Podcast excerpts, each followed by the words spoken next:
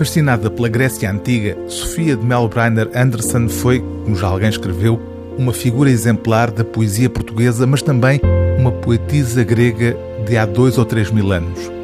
Esse classicismo tornou-se de tal modo evidente que é com algum espanto que esta primeira biografia da autora de Dual revela o insucesso da escritora na breve passagem pelo curso de Filologia Clássica na Universidade de Lisboa.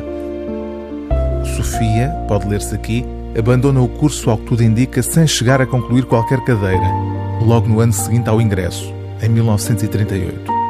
O espanto da descoberta faz com que a biógrafa sinta a necessidade de se justificar na introdução da obra.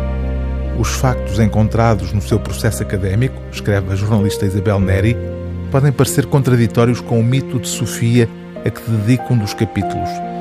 Não lhe pude nem lhe quis escapar, mas uma biografia rigorosa não pode deixar-se cegar pela aura que rodeia o biografado. E a aura de Sofia não tem paralelo na poesia portuguesa do século XX é a única mulher escritora no panteão nacional.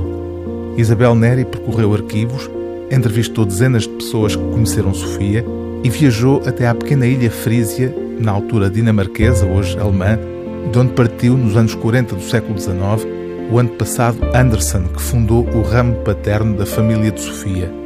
A petite histoire política e familiar no pós-25 de Abril ocupa boa parte da biografia, nomeadamente no que respeita ao casamento conturbado e ao divórcio litigioso com Francisco Sousa Tavares. Depois do 25 de Abril, algo piora, escreve a biógrafa de Sofia, aumentando a frequência e gravidade das discussões. Gonçalo Ribeiro Teles vai para o governo, Sofia para a Constituinte e Francisco, que tinha tido um papel mais ativo, fica de fora.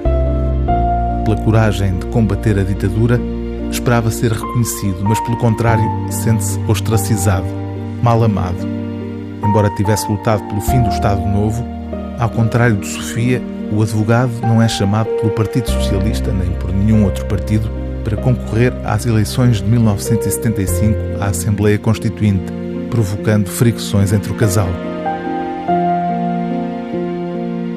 O livro do dia TSF é Sofia, de Isabel Neri, edição A Esfera dos Livros.